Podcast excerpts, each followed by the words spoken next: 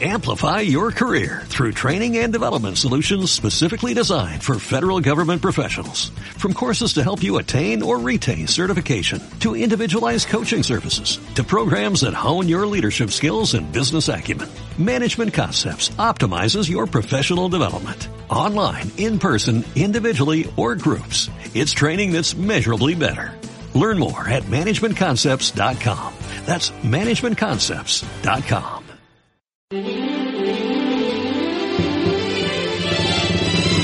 Desde Pereira, Colombia, 97.7 FM Estéreo, emisora cultural Remigio Antonio Cañarte, una frecuencia de la Alcaldía Municipal de Pereira, con cubrimiento para el occidente del país, HJB 44, emisora cultural de Pereira.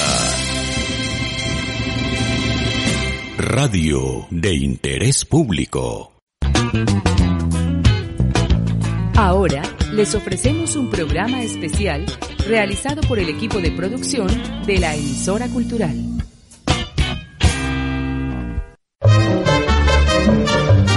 Música latinoamericana, grandes canciones, grandes voces. Por el día que llegaste a mi vida. ¿Qué pasará si tú me dejas?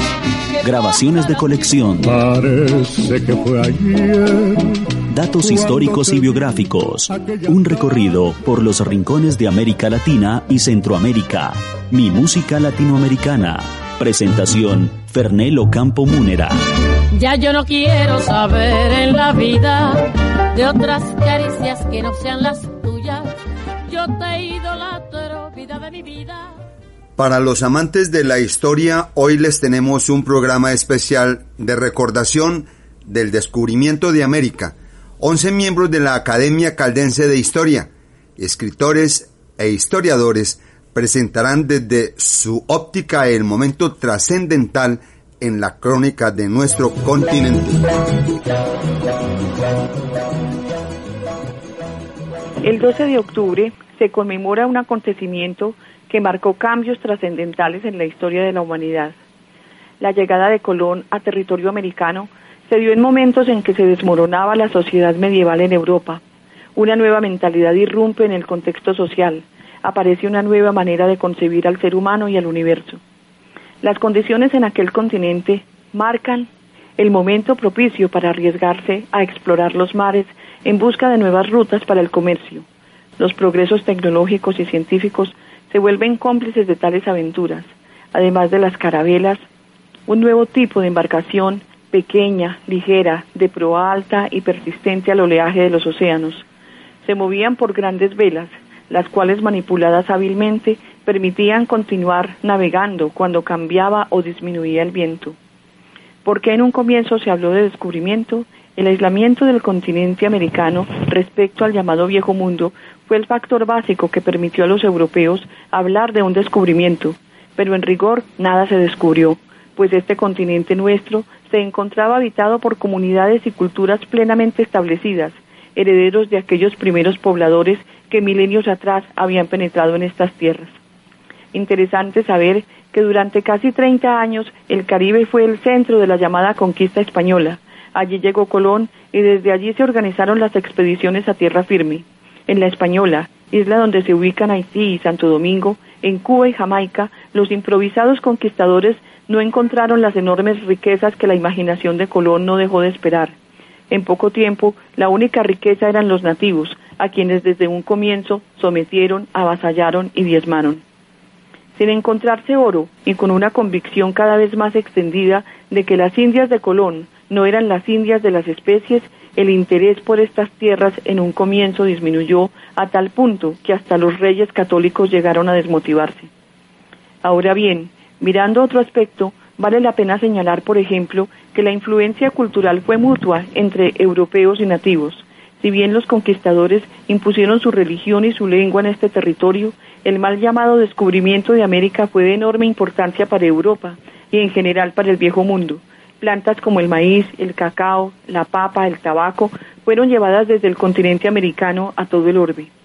A pesar del paso del tiempo y de todas las transformaciones sociales que ha vivido nuestro continente, aún quedan en casi todos sus países herederos directos de nuestros ancestros. Su herencia cultural persiste, se niega a desaparecer. Extraños en su tierra, en nuestro país, por ejemplo, poco difundidas son las luchas que enfrentan en muchos lugares como en el Cauca, víctimas del largo conflicto armado y de otros muchos factores adversos como sucede con los guayú en la Guajira. Se espera con ansia que el proceso de paz que está en marcha en Colombia les favorezca al menos en la tenencia de tierras y también para estos compatriotas nuestros se convierta en realidad el sueño de acariciar la paz.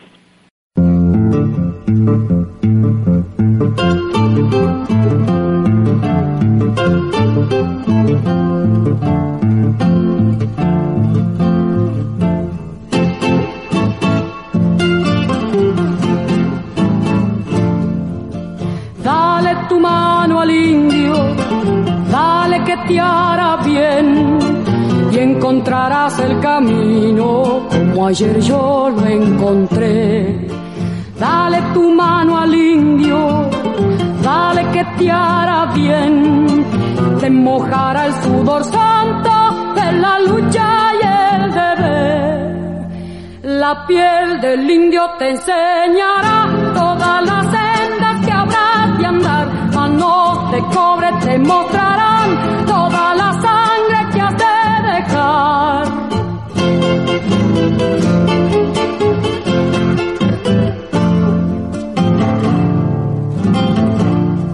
Era la voz de la académica Ofelia Parra, que hacía el introductorio al programa, y en lo musical, la voz de la argentina Mercedes Sosa, quien cantaba de Daniel Biglietti, Canción para mi América. La emisora y el personal agradecen a los académicos aportantes y en ellos a la Academia Caldense de Historia por su contribución y asesoría para la realización de este especial sobre el descubrimiento de América. Por siempre reconocimiento. A la audiencia queremos explicar que por la importancia de los documentos presentamos unos segmentos con alteraciones de sonido, pero esto no mengua el valor académico. Gracias por su tolerancia. Hola, ¿qué tal? Les habla Fernel Ocampo Munera para presentarles mi música latinoamericana, hoy con un especial sobre el descubrimiento de América. Bienvenidos en mi música latinoamericana, el historiador Luis Ernesto Henao Cuba en el descubrimiento de América. Con respecto a la conquista y colonización por parte de España la isla de Cuba, podemos decir de manera sucinta que durante el proceso de conquista la isla sufrió un aniquilamiento casi total, por no decir absoluto, en los nativos.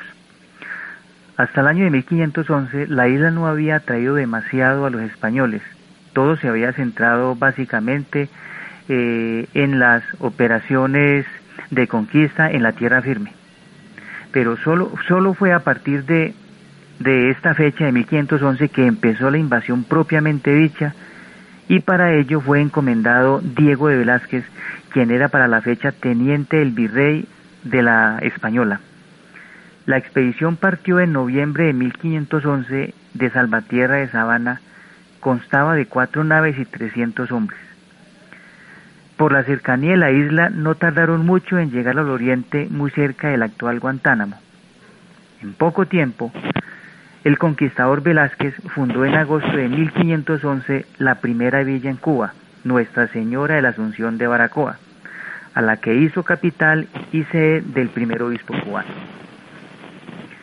Durante esta primera etapa, el enfrentamiento de mayor relevancia fue la conocida rebelión del cacique Hatuey, en la provincia india de Maisí durante la conquista de esta región que concluyó, repito, con el, con el aniquilamiento de los mejores guerreros que había en, su suelo, en ese suelo cubano.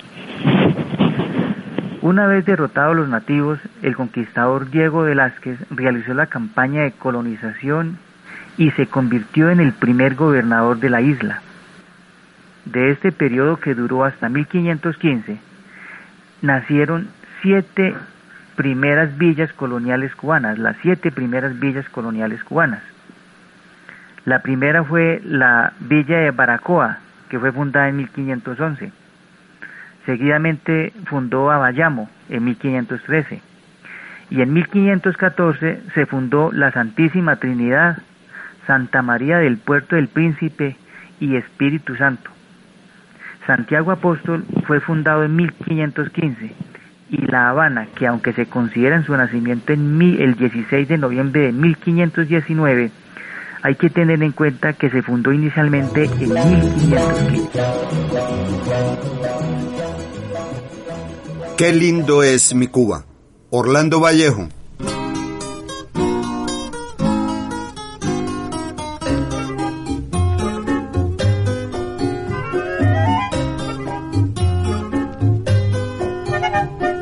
Cuando voy por esos campos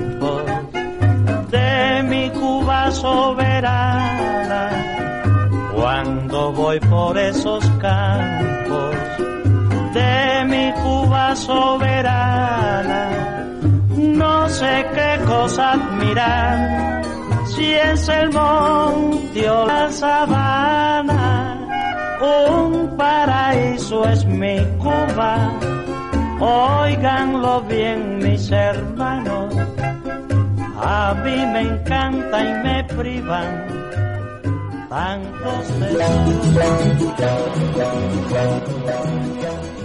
En mi música latinoamericana, la voz del académico e historiador Albeiro Valencia, Jamaica en el descubrimiento. Desde fines del siglo XVI, los británicos vieron las ventajas de establecer bases en el Caribe español que pudieran utilizarse como centros de penetración en el imperio ibérico. El objetivo principal era asegurar los tesoros españoles, o sea, robárselos, y para tal fin cualquiera de las islas del Caribe serviría.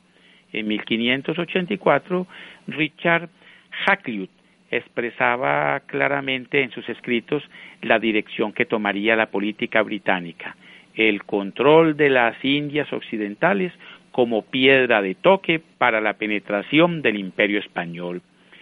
Hakluyt decía que dicho control no solamente pondría en peligro a las flotas españolas, sino que también pondría al rey de España en trance de perder alguna porción de la Nueva España.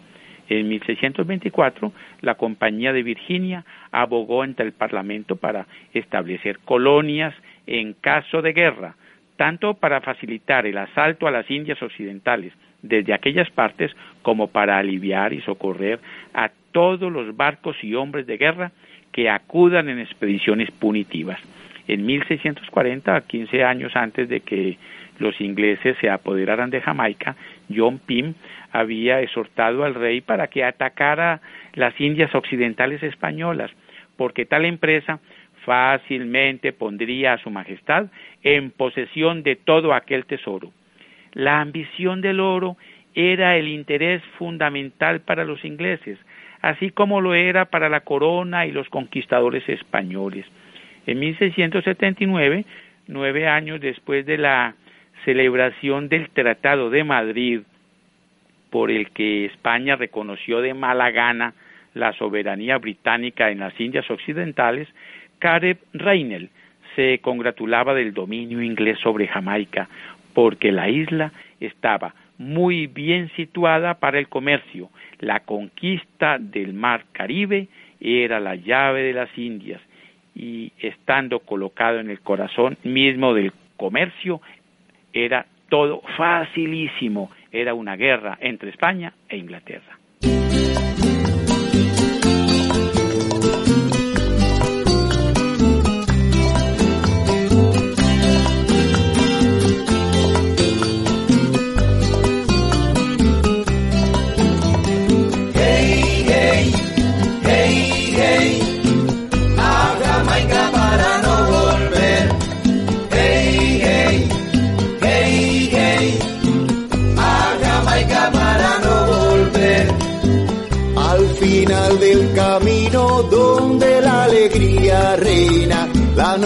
Anochecer, donde el sol brilla con resplandor entre los altos montes del cielo azul, pero tengo que decir adiós, oh, a Jamaica para no volver, mi corazón empieza a sangrar porque la chica que más quiero tengo que dejar. Era el sexteto Camaraco, nos entregaba Jamaica. Especial del descubrimiento de América, la voz del académico Albeiro Valencia Llano. México en el descubrimiento. Resulta que en 1518, Diego Velázquez, gobernador de Cuba, confió a Hernán Cortés el mando de una expedición cuyo objetivo lejano era la conquista del imperio azteca. Pero en las instrucciones que recibió se le prohibía fundar establecimientos permanentes y solo se le autoriza a explorar las nuevas tierras. Para evitar que el gobernador de la isla, que ya desconfiaba de él, le pudiera relevar del mando que inicialmente le había sido confiado, Cortés partió de Santiago en el mes de noviembre antes de la fecha prevista con once barcos y setecientos hombres. La expedición se dirige primero a Yucatán, donde hallan a un náufrago, Jerónimo de Aguilar, quien conoce la lengua indígena y le puede servir de intérprete. En Tabasco, los españoles tienen su primer choque armado con los indígenas a los que vencieron. En San Juan de Ulúa se ponen en contacto con emisario del emperador Moctezuma. Hernán Cortés funda Veracruz, rompe con el gobernador de Cuba y se alía con los tlaxcaltecas, indígenas enemigos de la hegemonía azteca. En adelante, el conquistador será responsable de sus actos únicamente ante el rey. Inicia la penetración hacia el interior de México y en Cholula tiene lugar uno de los episodios más sangrientos de la conquista, la gran matanza realizada ante la sospecha de una conspiración de los indígenas. En el mes de noviembre, las huestes de Cortés llegan a la capital azteca, Tenochtitlán. Fueron bien recibidas por Moctezuma, quien se reconoce vasallo del rey de Castilla.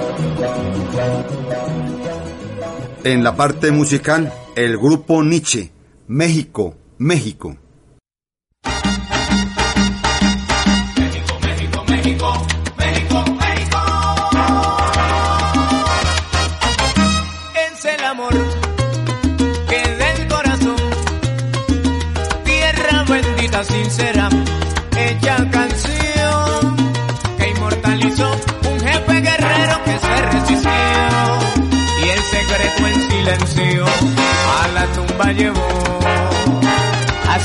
Así comenzó entre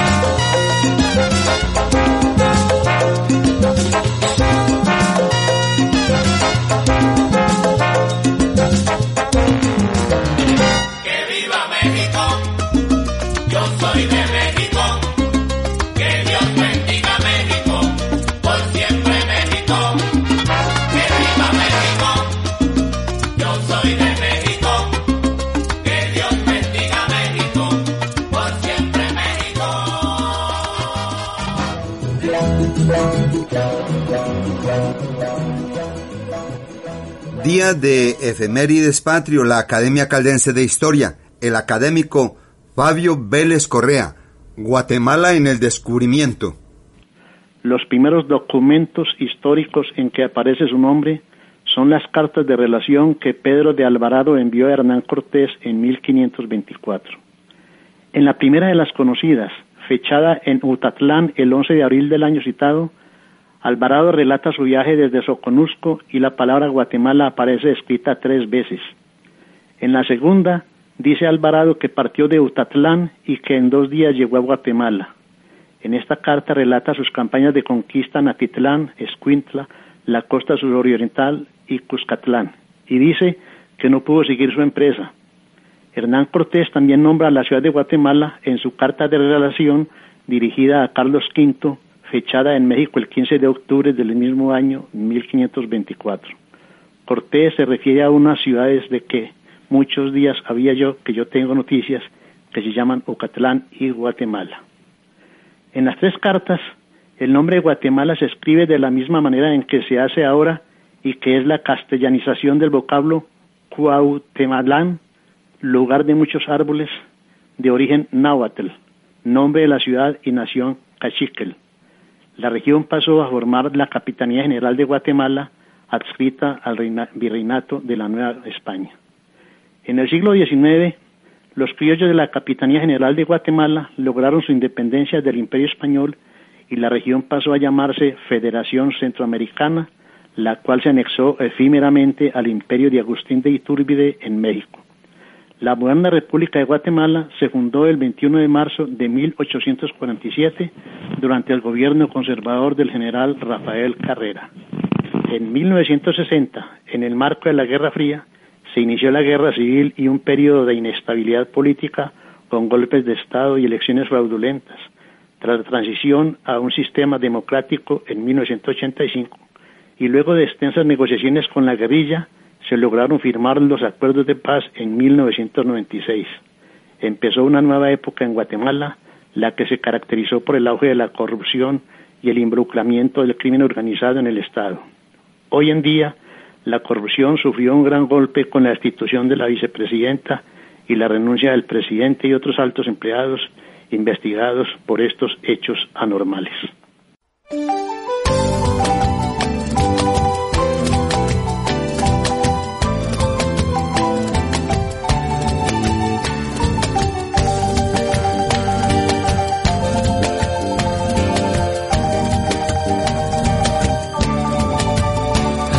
Muchos años la historia comenzó. A escribir los versos de su más sutil canción. Al dulce compás de una marimba y muy variada tradición, una chirimía en tinta azul y blanco, lindos sones, lindos versos le escribió. Y así nació. Del corazón sentir orgullo de nacer en mi nación que sabe a eterna el clima especial que te rodea, cielo del color de tu bandera. Alguien sabio le escribió a tu hermosa luna de Shelahu, un poema convertido en tradición y en amor por nuestra tierra. Ay, mi Guatemala, ay, mi Guatemala, ay, mi Guatemala, te llevamos en el corazón.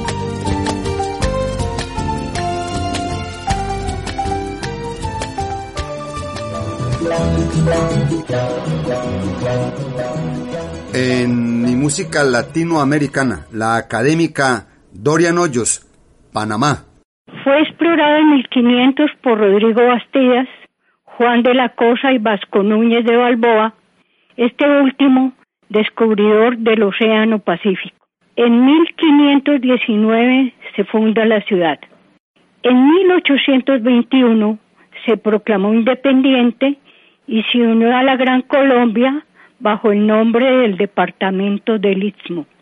En 1827 Simón Bolívar nombró una comisión para estudiar el proyecto de un canal interoceánico, pero con su renuncia no se cumplió el mismo.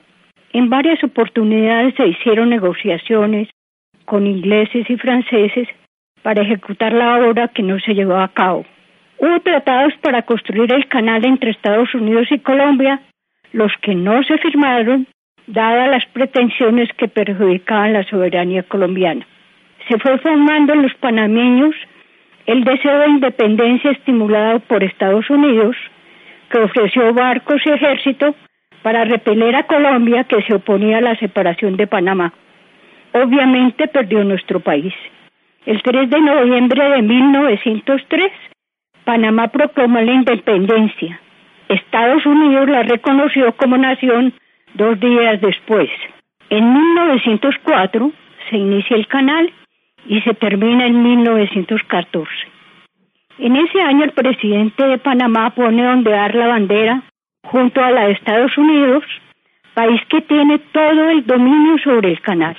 En 1922, los Estados Unidos pagan a Colombia una indemnización por valor de 25 millones de dólares.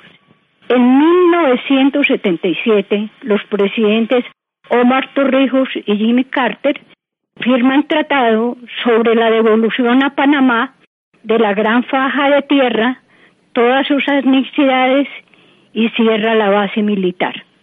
En 1989, el presidente Noriega declara guerra a Estados Unidos. Entonces el país invade a Panamá. Diez años más tarde, el 31 de diciembre de 1999, en cumplimiento del Tratado Torrijos-Carter, la República de Panamá asume el control total del canal. Como Panamá está recibiendo los impuestos de navegación, su economía es sólida, la tercera de América Latina. Cada año le invierte al canal 5 billones de dólares hasta hacerlo muy eficiente y moderno. Desde 2010 incrementó la construcción de rascacielos. El canal de Panamá hizo posible el comercio mundial cruzando el Atlántico al Pacífico sin tener que llegar hasta el sur del continente americano en el estrecho de Magallanes.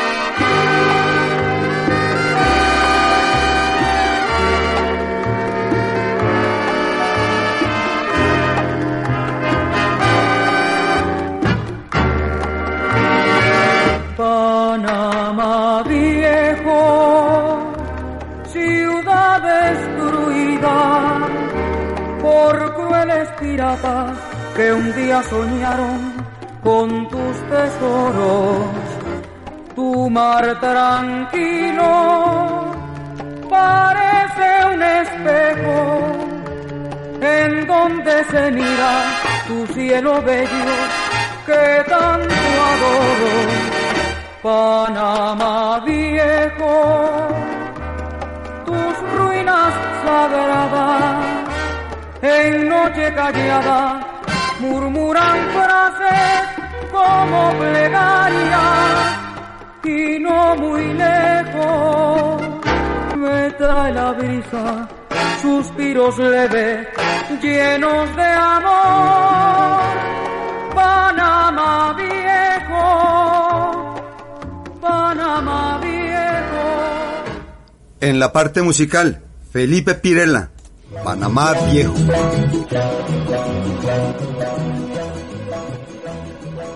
En mi música latinoamericana, el presidente de la Academia Caldense de Historia, Jorge Eliezer Zapata Bonilla, Colombia en el descubrimiento. Colombia es nuestra patria, el territorio donde hemos nacido y vivido, cuya historia nos envuelve. Este pedazo de tierra está ubicado en la parte noroccidental de Sudamérica y fue avistado por primera vez por Alonso de Ojeda, pero es en 1502 cuando Juan de la Cosa desembarcó en La Guajira. Pues antes recorrieron la costa sin pisar tierra. En 1510 Martín Fernández de Enciso fundó a Santa María la Antigua del Darién en el Golfo de Urabá. Fue una fundación que duró muy pocos años, de pronto unos días. La independencia de Colombia se logró a partir del 7 de agosto de 1819, después de 10 años de lucha frontal contra España. Y a partir de esa fecha se da a la educación descentralizada una fuerza enorme con la creación de los colegios Santa Librada de Cali, Colegio de Antioquia de Medellín, el Colegio San Simón de Ibagué y el Colegio de Boyacá en Tunja. El general Francisco de Paula Santander, como vicepresidente de la República, dio todo su empeño, todo su esfuerzo como gobernante para lograr una educación descentralizada. Sin embargo, y a pesar de las riquezas, esta parte nuestra ha habido una historia convulsionada. Los enfrentamientos ideológicos han desangrado las comunidades y nos han hecho estériles para el progreso. No obstante lo anterior, Grandes valores llenan el cielo de Colombia que la ubican en el mundo como un país de artistas y creadores.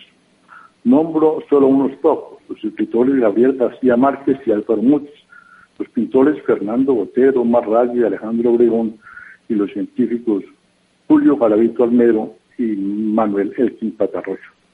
La lucha por la paz como un compromiso nacional es la preocupación que llevamos hoy más de 40 millones de colombianos.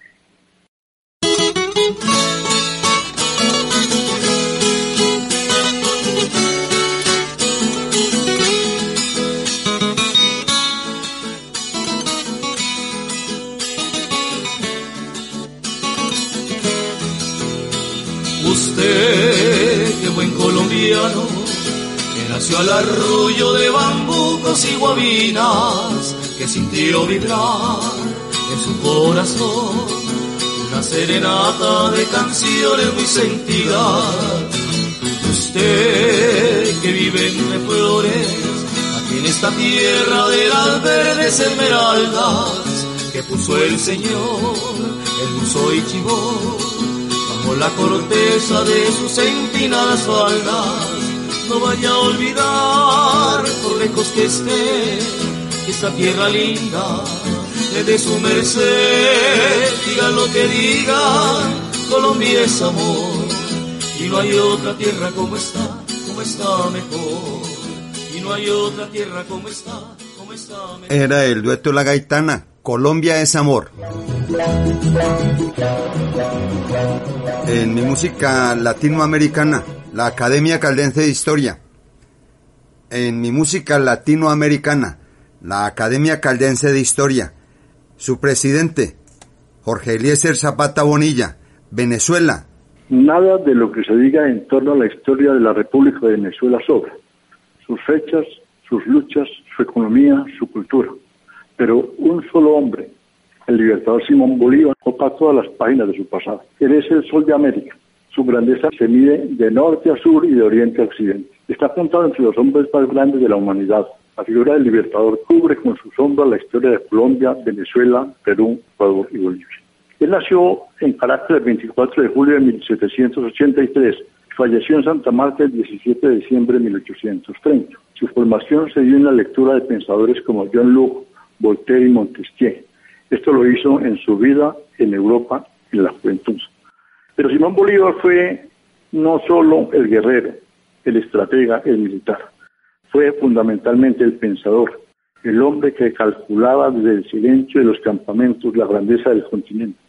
Por eso emisarios suyos recorriendo Europa lograron apoyo significativo para financiar las largas y difíciles campañas que generaron la luz de la libertad e iniciaron la exploración y explotación de nuestras riquezas, lo que las consolidó en el panorama internacional. Pero Venezuela, como todos los países, tiene su propia historia. Fue descubierta por Cristóbal Colón en su tercer viaje en 1498, cuando llegó a la desembocadura del río Orinoco. Al año siguiente, Alonso de Ojeda realizó una expedición por la, la costa, llegando al Cabo de la Vela en la Guajira colombiana.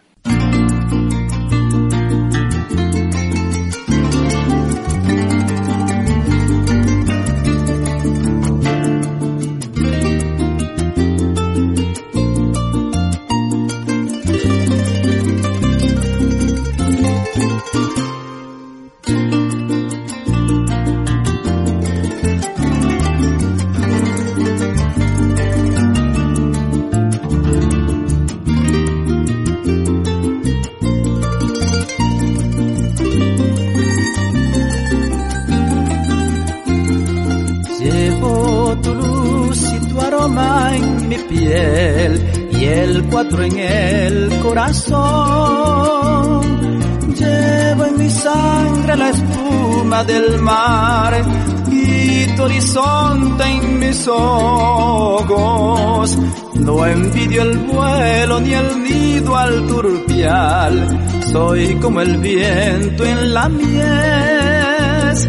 Siento el Caribe como una mujer, soy así, ¿qué voy a hacer? Soy desierto, selva, nieve y volcán, y el andar de una estela, del rumor del llanto en una canción que me desvela. La mujer tiene que ser corazón, fuego y escuela, con la piel tostada como una flor de Venezuela.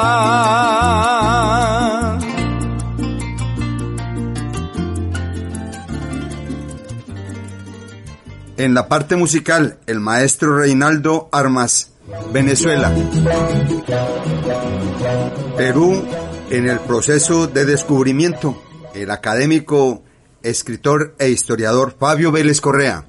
Hacia el cuarto milenio antes de Cristo, aparecieron en la costa central las primeras sociedades con arquitectura monumental que tejieron una extensa red de comercio vinculando productos de la Amazonía y las costas ecuatorianas. La cultura chavín, aproximadamente 1200 a.C., 200 a.C., articuló las sociedades agrícolas de su época. Chavín fue sucedida por las culturas Moche al norte y Nazca al sur, surgidas en paralelo al ascenso de Tiahuanaco en el altiplano. Hacia el año 600 surge en la zona de Ayacucho la cultura huarí, cimentada en el cultivo del maíz, la cual mostró un desarrollo urbanístico y una notable influencia nazca y tihuanaco. A inicios del segundo milenio, el poder político huarí se fraccionó dando origen a varios estados centralistas como Lambayeque y Chimú en el norte y Chincha en el sur. En 1438, el imperio incaico inicia su expansión hasta dominar hacia el siglo XVI el territorio más extenso en el hemisferio occidental. En 1532 se inició la conquista del Perú, conducida por Francisco Pizarro con apoyo de algunos pueblos disidentes del incanato, sucedida por las guerras civiles entre conquistadores hasta el definitivo establecimiento del virreinato del Perú en 1572. La llegada de los españoles y la era colonial significó la introducción de la Iglesia Católica y un intenso mestizaje entre españoles, indios y negros trasladados en calidad de esclavos desde África.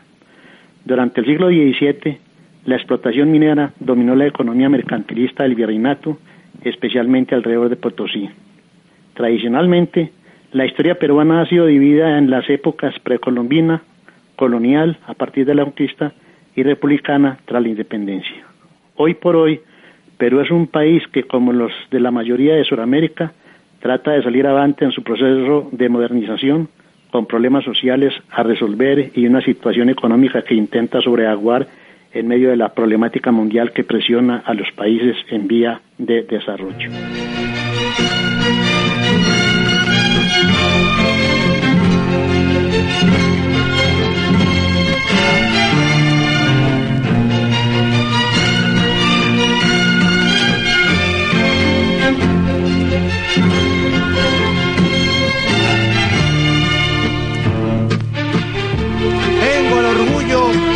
Ser peruano y soy feliz de haber nacido en esta hermosa tierra del sol, donde el indómito inca, prefiriendo morir, legó a su raza la gran herencia de su valor, donde el indómito inca, prefiriendo morir, legó a su raza la gran herencia de su valor.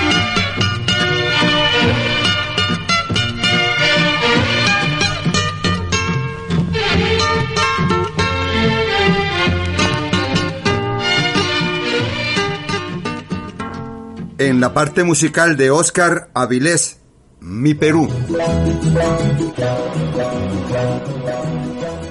En mi música latinoamericana, Día de Recuerdo Patrio, el académico José Colombano Betancourt, Chile en el descubrimiento.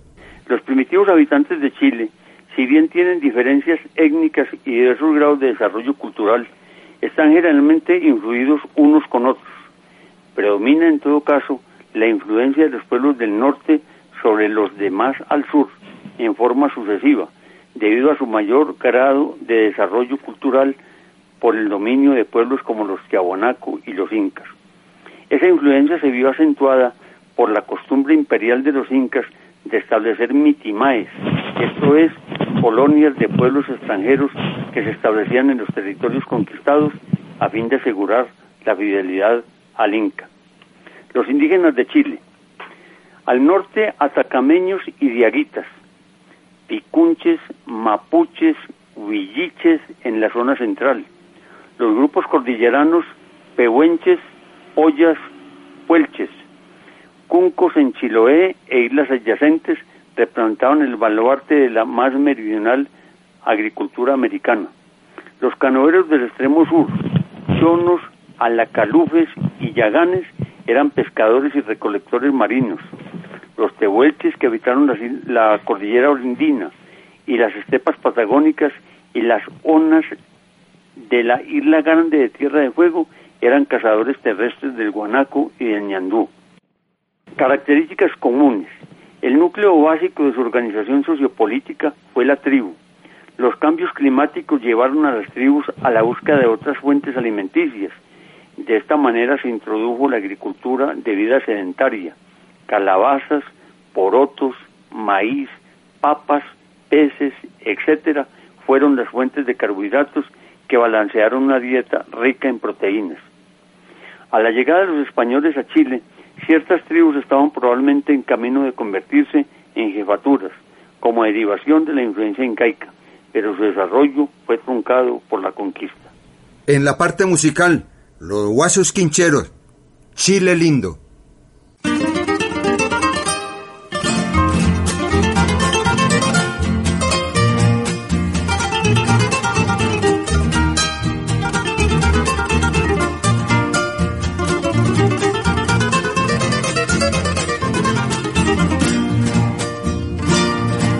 Ayúdeme usted, compadre, pa' gritar un viva Chile, la tierra de los zorzales y de los rojos copihue, con su cordillera blanca.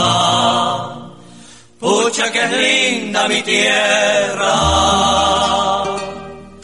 no hay otra que se le iguale, aunque la busquen con vela hay otra que se le iguale, aunque la busquen con vela.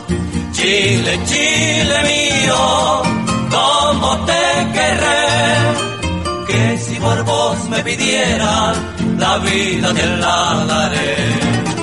Chile, Chile lindo, lindo como un sol, aquí mismito te dejo, hecho un en mi corazón.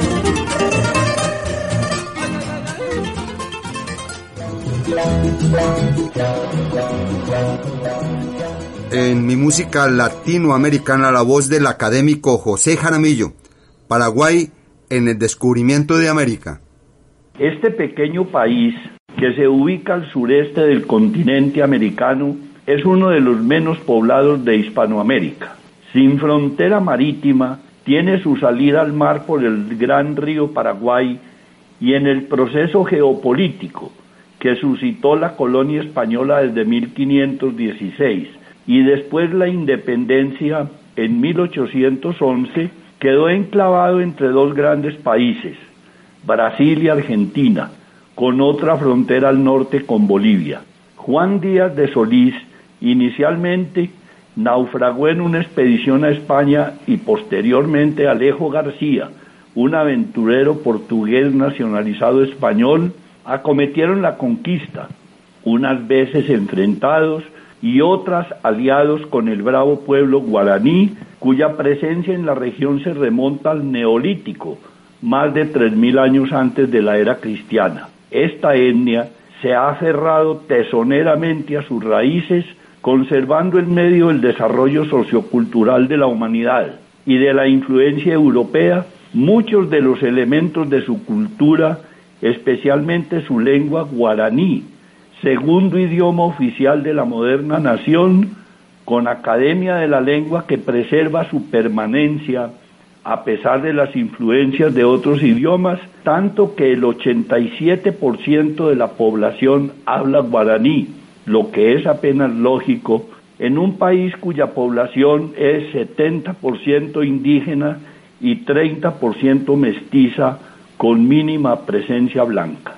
De su riqueza cultural se destaca la música, cuyas dos expresiones más representativas son la polca y la guaranía, de lentas cadencias y hermosas expresiones temáticas interpretadas con arpas y guitarras para acompañar exquisitas voces que enriquecen el folclore latinoamericano.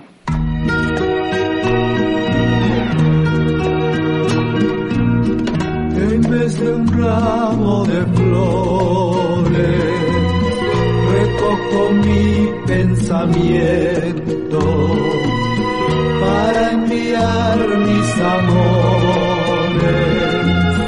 a mi país por el viento, para enviar mis amores a mi país por el viento. Paraguay, Paraguay, tu luna hermosa sin par. Paraguay, Paraguay, suspiro al recordar con tus canciones de amor.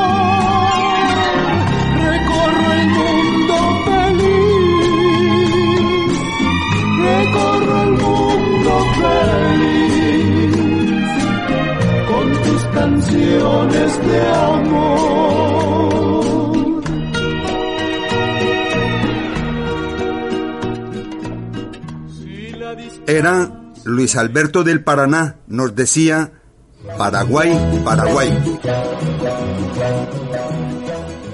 En mi música latinoamericana, el académico, historiador y escritor Oscar Gaviria, Ecuador en el descubrimiento de América. El Ecuador está situado en la América del Sur. En la época de la conquista, el hoy territorio ecuatoriano hacía parte del reino del Perú, donde tenían sus dominios los incas, denominados los hijos del sol, a cuyas tierras llegó don Sebastián de Belalcázar en 1533. Ya en la etapa colonial, el territorio ecuatoriano estuvo administrado desde Lima y Bogotá.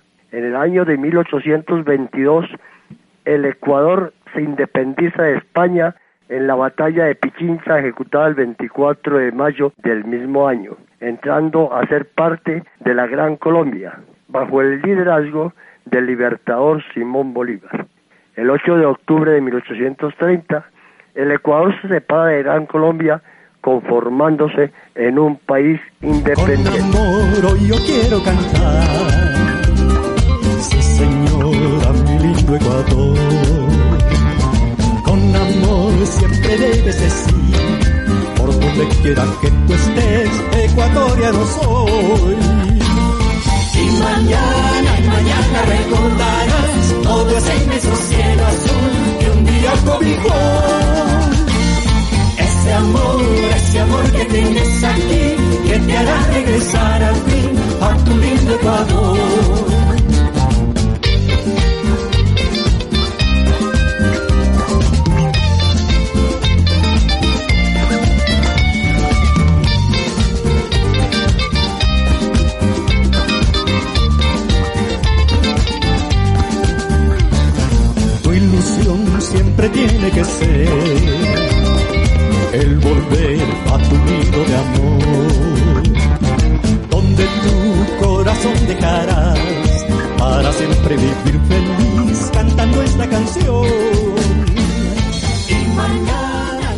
Escuchábamos a mi lindo Ecuador, Rubén Barba.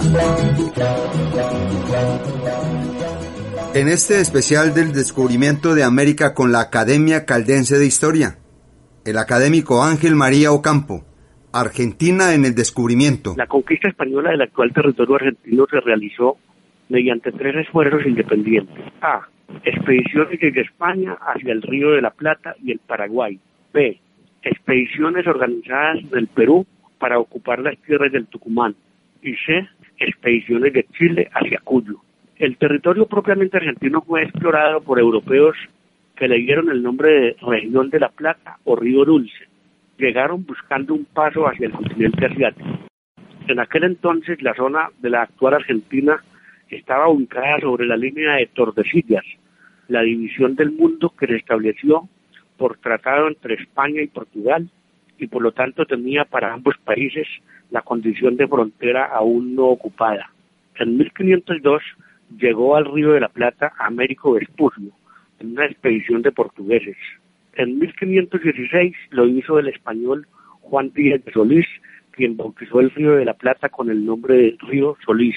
Entre 1519 y 1520, Hernando de Magallanes recorrió toda la costa de la actual Argentina y en 1526 la región fue explorada por el italiano Sebastián Caboto, de modo que portugueses, españoles e italianos fueron los primeros colonizadores de la actual Argentina.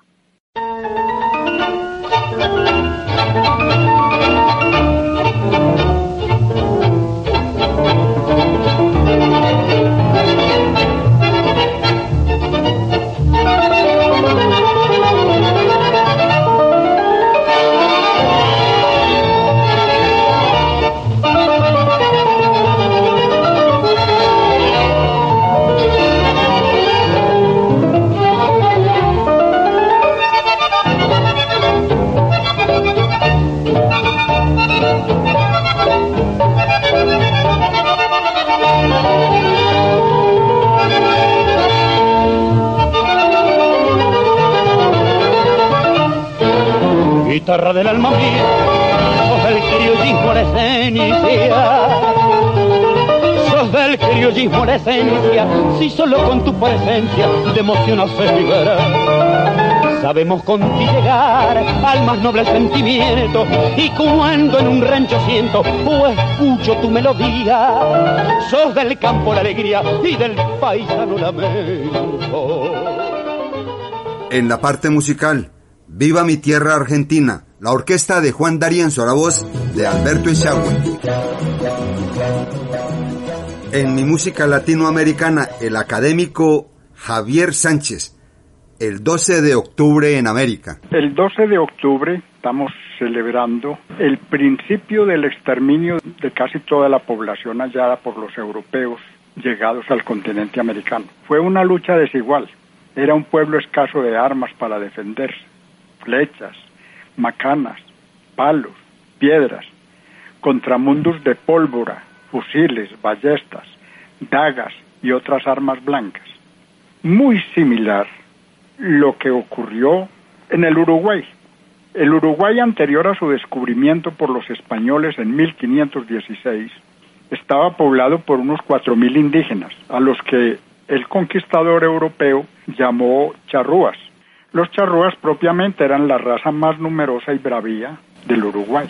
Los hombres se dedicaban a la caza, la pesca, la guerra y preparaban sus propias armas.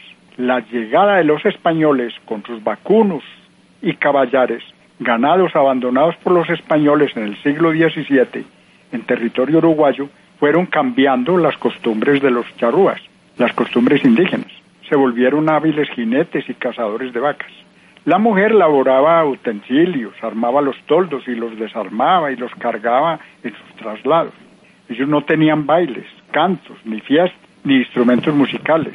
Estas tribus fueron desapareciendo en la época de la colonización. Fueron diezmados por las infecciones traídas por los europeos. Además, la persecución del hombre blanco con el pretexto de que tenían que acomodarse al régimen impuesto por ellos. En abril de 1800 1931, un señor Bernabé Rivera, coronel, encargado de la tropa gubernamental en Salsipuedes, había invitado a algunos de los principales charrúas con sus mujeres y sus niños a una reunión. Allí los emborracharon y luego los acribillaron. Eso es lo que estamos recordando el 12 de octubre. Siempre, cada año recordamos toda esa masacre que hubo, cómo terminaron con la población indígena.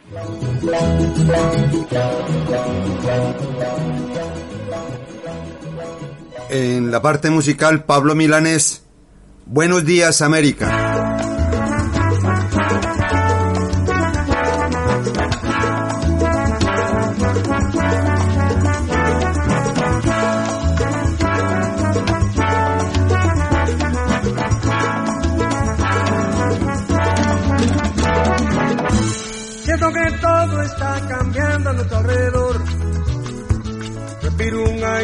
Cada vez mejor. Que salta el grito de mi corazón hacia esta región. Despertado susurrando una nueva canción y mi ventana se llenó de sol. Salgo a buscar el hecho y la razón de tanta emoción.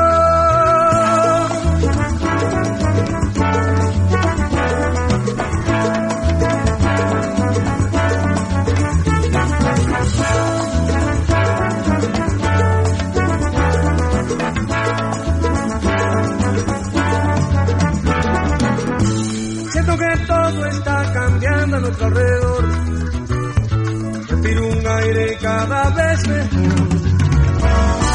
Que exalte el grito de mi corazón hacia esta región. Me he despertado susurrando una nueva canción y mi ventana se llenó de sol. Salgo a buscar el hecho y la razón de tanta emoción. América despierta nuevamente y no es que sea feliz su despertar, pero es que esta mañana se le advierte su decisión unida de luchar. No dejará al destino y a la suerte la deuda que le tienen que pagar. Enriqueció otras vidas con su muerte. Al fin echado a andar. He despertado susurrando una nueva canción y mi ventana se llenó de sol. Salgo a buscar el hecho y la razón de tanta emoción. Buenas, buenos días América, ¿cómo estás? Muy. Buenas,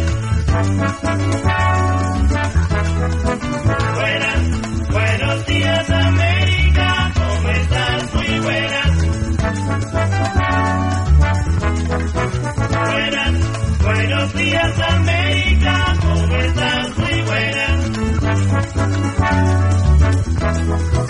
Buenas, buenos días América, ¿cómo estás? Muy buenas. Buenos días América, buenos días, ¿cómo está usted? Buenos días América, ¿cómo estás? Muy buenas. Buenos días Brasil, mi gigante, cuánto tiempo sin ti adelante.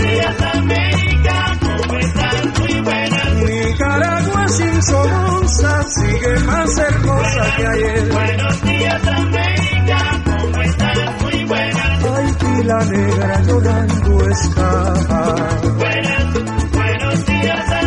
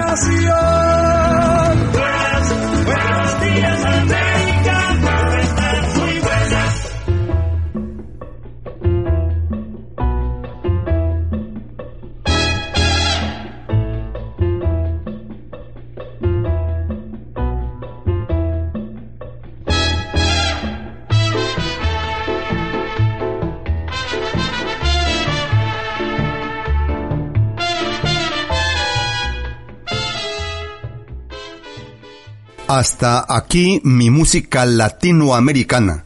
Los invito para que sigan en la sintonía disfrutando de la programación de nuestra emisora. Todos los espacios han sido realizados como tributo de admiración y agradecimiento a su fidelidad. Hasta siempre. Ustedes quedan en nuestro corazón. Gracias.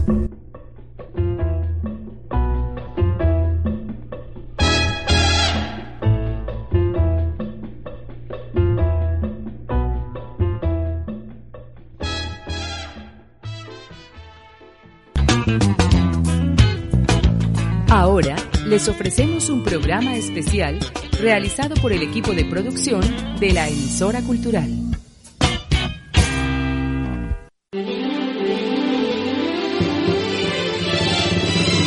Desde Pereira, Colombia, 97.7 FM Estéreo, emisora cultural Remigio Antonio Cañarte, una frecuencia de la Alcaldía Municipal de Pereira, con cubrimiento para el occidente del país. HJB 44, emisora cultural de Pereira.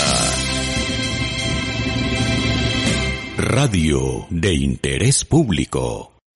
Amplify your career through training and development solutions specifically designed for federal government professionals. From courses to help you attain or retain certification, to individualized coaching services, to programs that hone your leadership skills and business acumen, Management Concepts optimizes your professional development. Online, in person, individually, or groups, it's training that's measurably better. Learn more at managementconcepts.com. That's managementconcepts.com.